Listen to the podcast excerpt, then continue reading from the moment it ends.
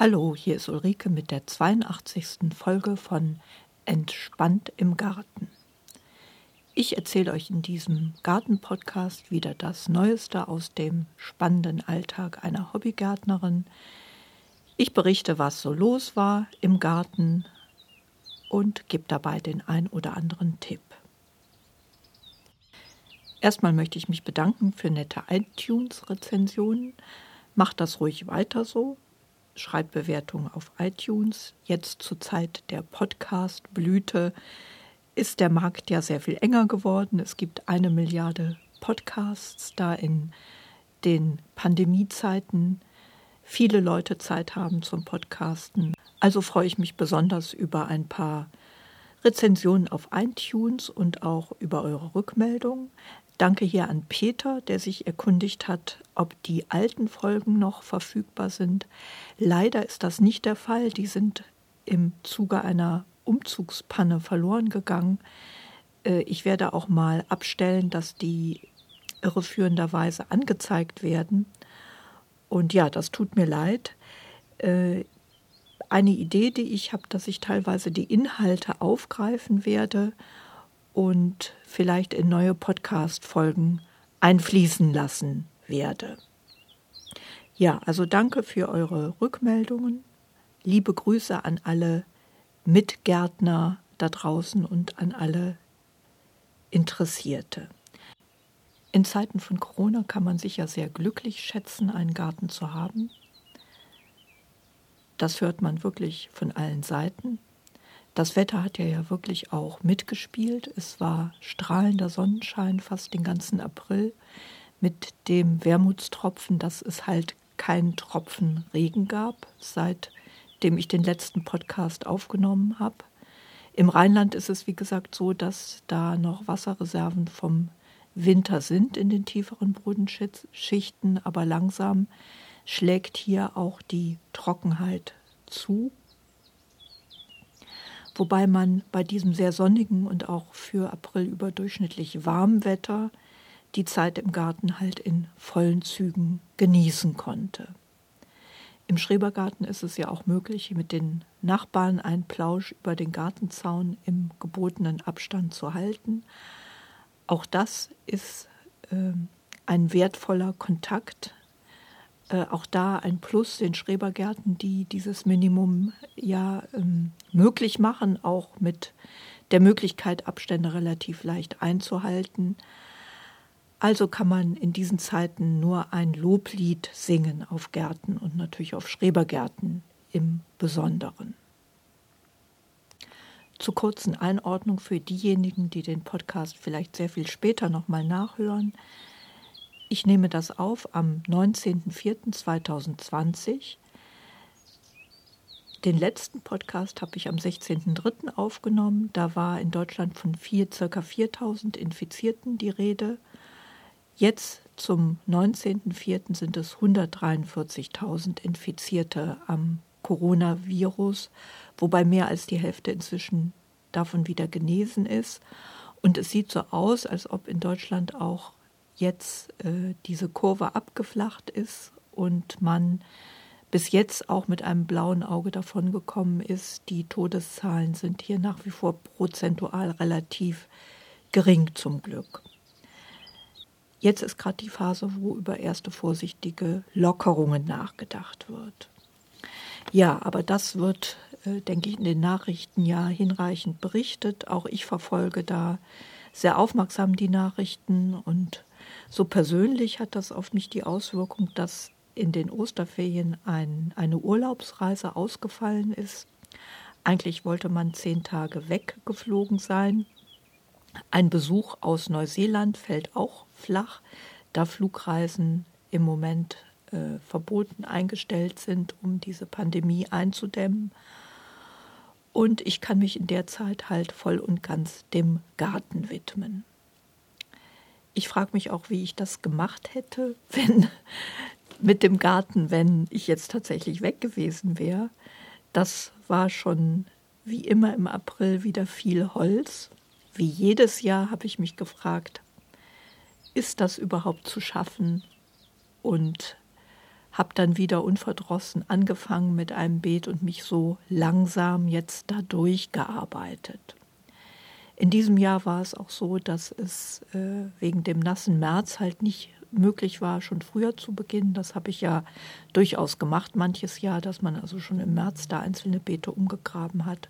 Das war, wie gesagt, gar nicht möglich. Das musste jetzt alles im April passieren. Das trockene Wetter ließ das halt auch prima zu. Und rein vom phänologischen Kalender sind wir der Jahreszeit drei bis vier Wochen voraus. Im Garten ist es jetzt so, dass die Apfelbäume in voller Blüte stehen. Auch der Flieder fängt schon langsam an zu blühen. Und das bedeutet, dass vom phänologischen Kalender wir uns jetzt im Vollfrühling befinden. Der Anfang wird angezeigt von der Blüte der Apfelbäume, der Vollblüte der Süßkirschen, Goldregen, Flieder. Die Mitte des Vollfrühlings wird angezeigt durch die Blüte der Himbeere und das Ende ist markiert vom Blühbeginn des Wiesenfuchsschwanzes. Wenn die ersten schwarzen Holunder blühen, ist der Beginn des Frühsommers eingekehrt. Ich muss noch nachtragen, dass ich natürlich nur deswegen so viel Zeit hatte jetzt, weil ich eben auch Urlaub hatte und habe. Und den konnte ich halt dann im Garten verbringen, zum Glück. Ja, da ist es auch wunderschön, wie gesagt. Die Bäume blühen.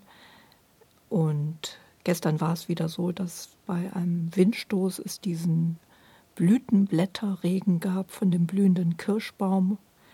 Ähm, ja, wunderschön.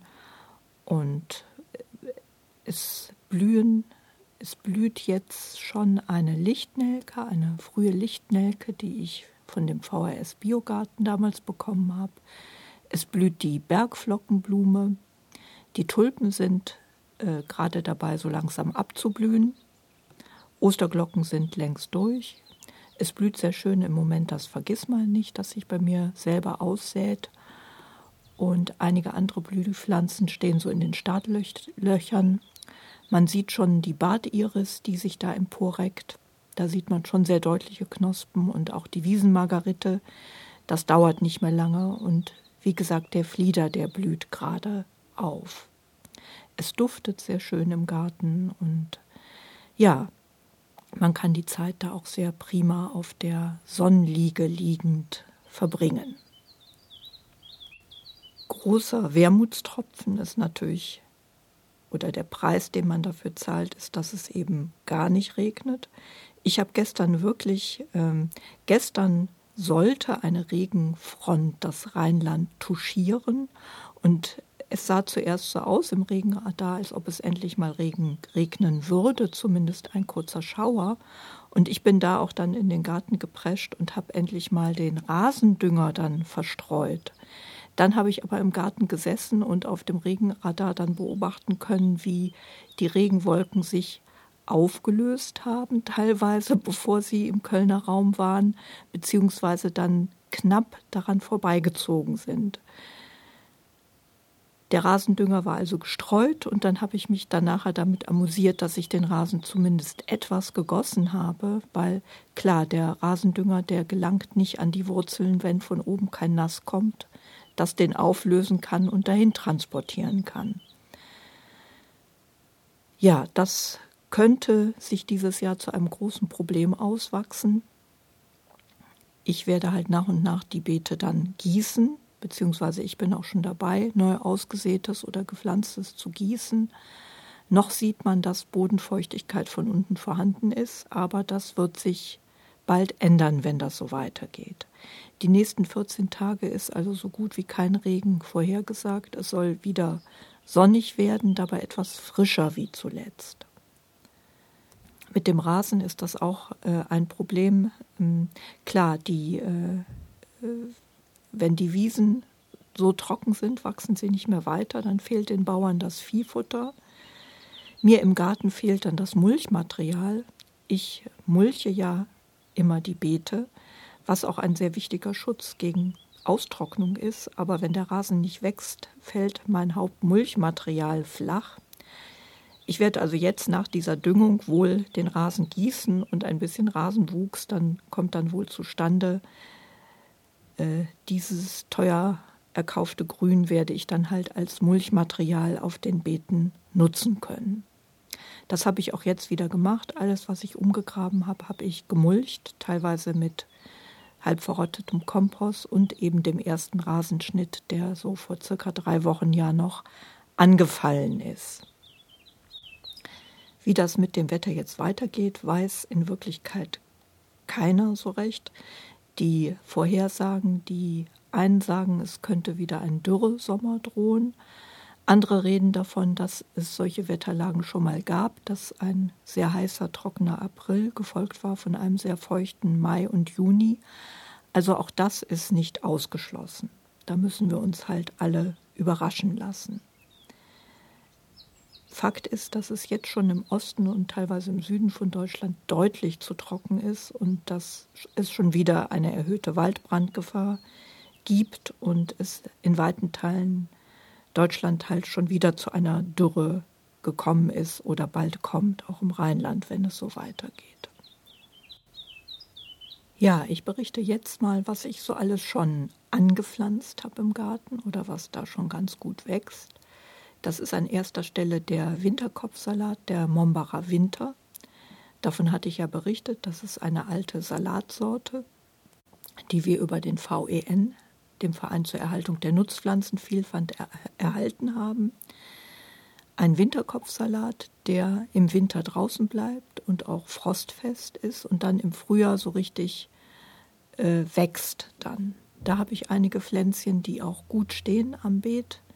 Die werde ich auch noch fotografieren und etwas später Bilder dann auf die Webseite stellen. Dann habe ich Erbsen nochmal angebaut, Zuckerschoten. Die habe ich im Haus vorgekeimt und dann die ein ähm, bisschen schon angekeimten Erbsen gesät in so einer Doppelreihe. Da werde ich dann so Reiser dazwischen stecken, wo die hochranken können.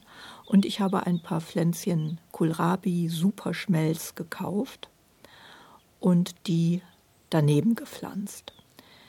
Äh, das habe ich dann mit einem Netz abgedeckt, weil im letzten Jahr ja alle Kohlpflänzchen bei mir von Tauben gefressen worden sind. Bis jetzt hat das Netz auch ganz gut gegen Tauben geholfen. Nur von unten sind ein paar Schnecken ans Werk gegangen, sodass ich dann auch Schneckenkorn jetzt schon gestreut habe.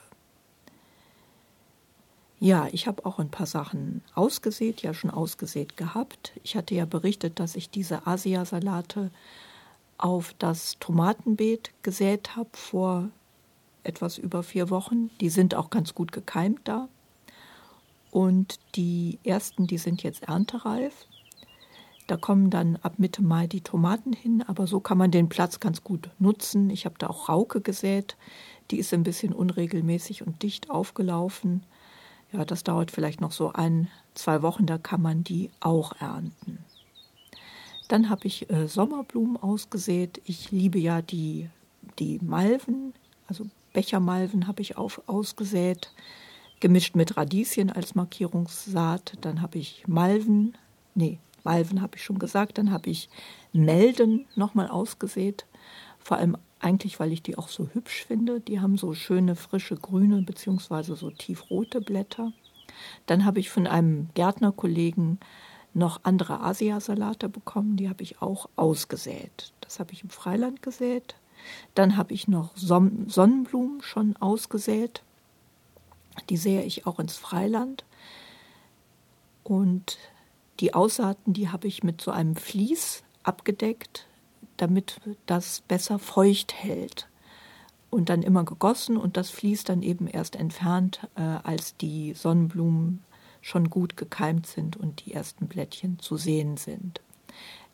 Die äh, direkt am Platz gesäten Sonnenblumen haben irgendwie einen Vorteil äh, gegenüber den Sonnenblumen, die man vorzieht. Die wurzeln besser ein und sind auch schneckenresistenter aus irgendwelchen Gründen. Ja, dann habe ich noch Schmuckkörbchen gesät gestern und nochmal Tagetes. Das habe ich auch im Freiland diesmal probiert. Ja, und ich habe einiges vorgezogen, ja, an Tomatenpflanzen wieder. Die stehen bei mir inzwischen auch im Foliengewächshaus. Die habe ich so ausgesät. Ja, wann habe ich die ausgesät? So am zwischen, ich glaube so am 20.03. habe ich die ausgesät. Und die habe ich inzwischen schon umgetopft und die sind umgezogen in das Foliengewächshaus. Und ich habe wie immer viel zu viele verschiedene Tomaten. Ähm, ich habe also ein paar, die sich bei mir letztes Jahr bewährt haben, wieder ausgesät. Ich mag ja sehr gern diese Ochsenherztomaten. Also ich habe wieder ausgesät äh, die Ochsenherztomate Kasachstan, das Ochsenherz Bosnien, eine, die heißt Coeur du Boeuf und die schlesische Himbeere. Also alles ganz tolle große Ochsenherztomaten. Und dann habe ich aus alter Verbundenheit die Tomate Olli Rose nochmal ausgesät, das Kleeblatt von Togo, die kleinste Fleischtomate der Welt. Und ja, das waren eigentlich die, die ich schon kannte. Und dann habe ich mir auf dem Saatgutfestival ja noch neue Sorten besorgt. Das ist zum einen San Viva, ähm, dann eine Cocktailtomate Chariots of Fire, dann eine gelbe Tomate, die gelbe Königin, eine rote Tomate Homosa und eine grüne Tomate noch, die Musk Zebra heißt. Ja, das ist es eigentlich. Also ähm, ich zähle mal gerade durch. Also ich komme auf zwölf verschiedene Sorten. Ich kann unter dem Tomatendach höchstens zehn Pflanzen anbauen. Und ich hatte das ja so gemacht, ich hatte zwei von jeder Sorte. Also das ist jetzt natürlich ein simples Rechen, Exempel. Das heißt, ich überlege mir im Moment auch Tomaten in Töpfen noch zusätzlich entweder auf den Balkon zu stellen oder mir so Pflanzkästen noch zu machen an sonnige Stellen im Garten und überlege da gerade dran rum, wie das am besten zu machen ist. Das Tomatenbeet selber unter dem Dach, das werde ich wieder dann mit ähm, eigenem Kompost diesmal aufpeppen und da die Tomaten da direkt in die Erde pflanzen. Und da hat es sich sehr bewährt, die dann an Schnüren hochzuleiten, was ja auch super praktisch ist, weil darüber ist dieses Dach mit Holzstreben, wo man das ganz einfach festbinden kann. Das ist also eine, die einfachste und eleganteste Methode zur Tomatenbefestigung. Etwas schwieriger sieht das mit in den Töpfen aus. Ich habe halt keine Balkontomaten, sodass die Tomaten äh, relativ hoch werden. Ich habe jetzt gehört, die Ochsenherztomaten werden in sich äh, teilweise etwas gedrungener. Ähm, da muss ich mal gucken. Also ich werde das dann im Internet checken und gucken, dass die, die am wenigsten hoch werden, dann in Töpfe kommen. Und muss mir da überlegen, wie ich das dann mache. Das Problem ist hier, dass die Töpfe mit den Stäben dann durch Wind leicht umkippen können. Man kann sich überlegen, ob man die irgendwo hinstellt, wo man die Stäbe dann irgendwo festbinden kann. Aber da bietet sich bei mir nichts direkt so recht an. In einem YouTube-Video habe ich jetzt den Tipp äh, gesehen, dass man eine Speisbütt nimmt, also so eine größere Plastikwanne, wo man dann drei Tomaten reinsetzen kann und da äh, drei Bambusstäbe dann so zeltartig ähm, zusammenbindet. Das verleiht der ganzen Sache eine gewisse Stabilität durch das Zelt und allein durch das Gewicht.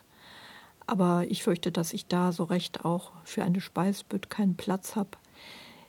Ich muss einfach schauen. Also wahrscheinlich werde ich drei bis vier Töpfe auf die Balkons am Haus verteilen und vielleicht so eine Art Frühbeet-Kistengeschichte an einer Hauswand im Schrebergarten eventuell machen.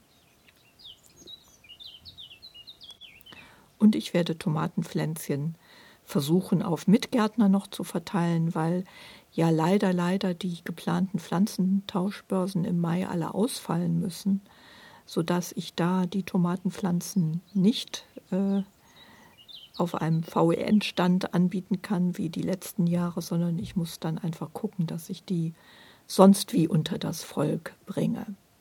Ich habe auch nicht so sehr irre zu viele, aber doch deutlich mehr, wie ich selber brauche. Wenn man Tomaten in Töpfen kultiviert, auch nicht vergessen, unten eine Drainageschicht zu machen mit so, äh, so Lavagestein, also mit so porösem Material. Da dann auch ein Vlies drüberlegen, damit die Erde da nicht direkt dann quasi dazwischen rutscht. Das kann dann dazu führen, dass es unten dann trotzdem verstopft und es zur Staunässe kommt. Ich muss auch gucken, ob ich noch äh, von dem Perligran was übrig habe. Da hatte ich ja berichtet, das war so ein Sack mit äh, Lavagestein, so einem grüsseligen, äh, ja, wie soll man das nennen, körnigen, weißen Material, was sich sehr gut äh, eignet, um, um auch so ähm, Hochbeeterde oder Topferde aufzulockern. Ich hoffe, dass ich davon noch was in der Garage habe. Ähm, das eignet sich sehr gut, denke ich, zusammen mit Kompost und Erde dann eine Erde selber zu mischen. Ich überlege auch, da äh, ein kleines Hochbeet oder so ein Pflanzbeet anzulegen für Gurken. Ich habe nämlich von einem Mitgärtner koreanische Gurkensamen geschenkt bekommen und da auch schon welche vorgezogen.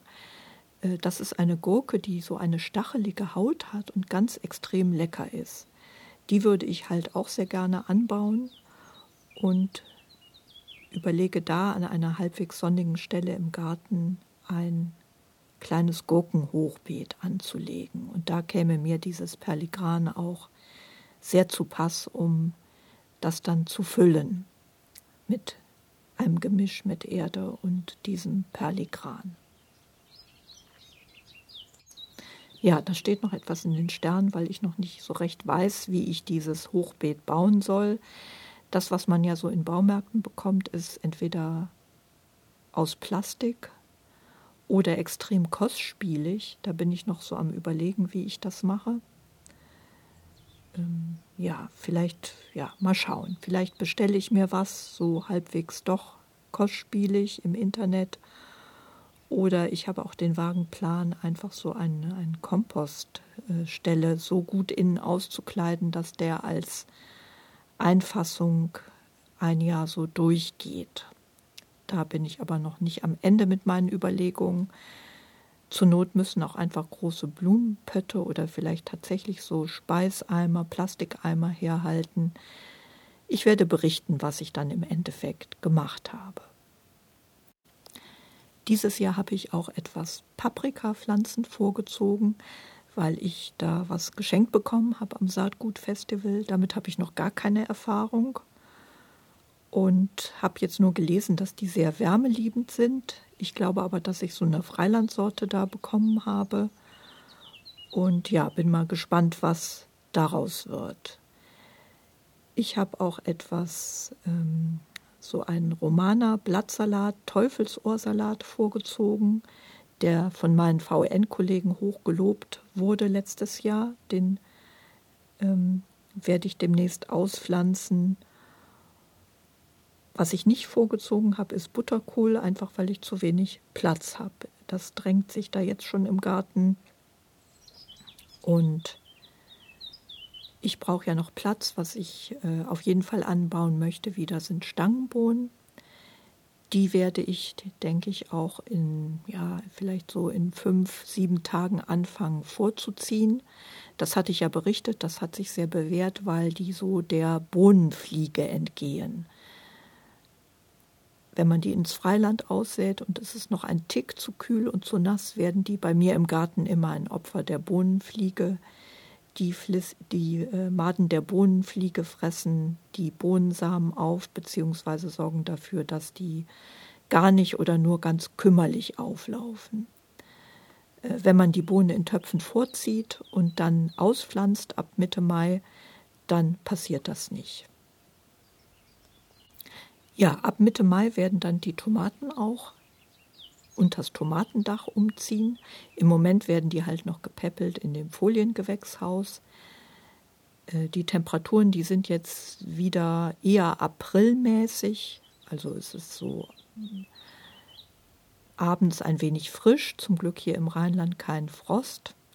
Wenn es zu Frostnächten kommt, dann Das habe ich auch schon an einem Abend gemacht. Dann habe ich die ganzen Pflanzpaletten aus dem Foliengewächshaus rein ins Wohnzimmer geholt und da haben die dann die Nacht unbeschadet überstanden und konnten am nächsten Tag wieder raus. Dasselbe gilt natürlich für die Gurken und Paprika. Erst ab Mitte Mai auspflanzen nach den Eisheiligen, also wenn kein Frost mehr äh, angesagt oder in Sicht ist. Was ich noch vergessen hatte zu erwähnen, die Kartoffeln sind gesteckt und man sieht jetzt auch die ersten Blattspitzen schon aus der Erde kommen. Die Kartoffeln, die hatte ich Ende März, Anfang April gesetzt und vorgetrieben, wie immer. Und man sieht jetzt die ersten Blattspitzen schon aus der Erde kommen. Teilweise stehen die Kartoffeln bei mir dieses Jahr auf einer Fläche, wo früher die Blaubeeren waren. Die musste ich leider ausmachen, weil die ganz nach 20 Jahren doch einfach überaltert waren, die Pflanzen. Und ich habe da jetzt teilweise hm, halt Gemüsepflanzenbeete angelegt, beziehungsweise auch noch zwei neue Johannisbeersträucher gepflanzt.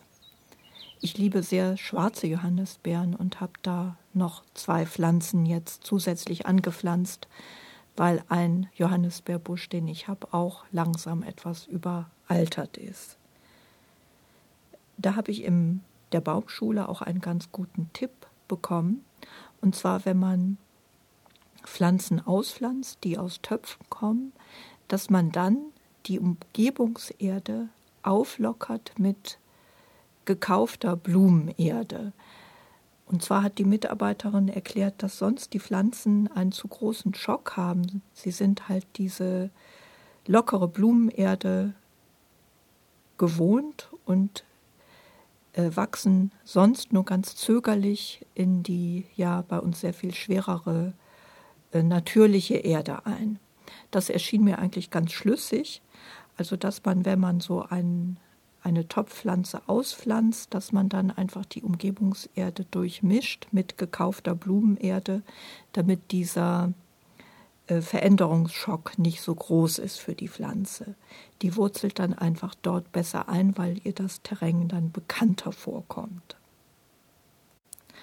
Noch ein ganz anderer nützlicher Tipp. Man braucht ja, wenn man Pflänzchen vorzieht, eine Masse an so Pflanzenetiketten, äh, am besten ist es wirklich, man beschriftet jedes Töpfchen mit so einem Stecker, damit es nicht zu Verwechslung kommt, gerade bei Tomatenpflanzen. Ich hatte da ja schon einmal den Tipp gegeben, dass man diese Plastikstreifen zerschneiden kann, mit denen so Holzpaletten im Baumarkt zusammengebunden sind. Äh, noch naheliegender ist, man kann alte Plastikjoghurtbecher zerschneiden und mit so Permanentmarkern beschriften. Auch das ist eine Möglichkeit die Plastikschalen, in denen Obst verkauft wird und Joghurtbecher insgesamt sind prima Pflanzschalen. Besonders diese Plastikschälchen, in denen Erdbeeren verkauft werden zum Beispiel oder auch in den Supermärkten Äpfel oder Birnen eignen sich super für Aussaaten. Teilweise sind sogar unten schon Löcher reingestanzt. Ganz ideal kleiner Wermutstropfen. Ich hatte solche tieferen Plastikschalen gesammelt, ganz viele. Und mein Mann hat die dann anscheinend weggeschmissen. Die wollte ich zum Vorziehen von Stangenbohnen nehmen. Ja, jetzt werde ich mich doch mit den ähm, ebenfalls gesammelten äh, Plastikblumentröpfen Plastikblumentöpfen begnügen. Die sammle ich auch. Also wenn man Pflänzchen kauft, die stehen dann ja teilweise auch in etwas größeren Töpfen. Und die etwas größeren und tieferen, die nehme ich jetzt zur Anzucht der Bohnen, weil die ganz gerne schon am Anfang etwas tiefer wurzeln. Heute ist es hier im Rheinland etwas bedeckt, so dass das wieder ganz ideal ist, um einen Podcast aufzunehmen.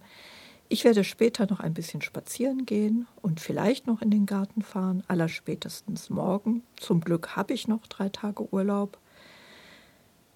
Ja, dann geht es bei mir wieder los. Ich bin jetzt auch im Homeoffice. Ähm, das hat so zehn Tage gestartet, bevor ich den Urlaub hatte. äh, sodass die Zeit eigentlich so drauf ging, sich da so mehr oder weniger einzuleben. Und ich bin ja sicher wie alle gespannt, wie es jetzt weitergeht. Mir ist es natürlich klar, was für ein Glück es ist, einen Homeoffice-fähigen Job zu haben und auch was für ein Glück es ist, jetzt einen Garten zu haben in diesen Zeiten. Ja, ich wünsche euch allen einfach weiterhin alles Gute, auch natürlich denjenigen, die jetzt eher unsichere Zeiten vor sich haben. Euch allen eine gute Zeit. Haltet durch. Wenn möglich, genießt draußen das Grün, wenn möglich natürlich im eigenen Garten. Ja, alles Gute euch und bleibt gesund und bis bald, eure Ulrike.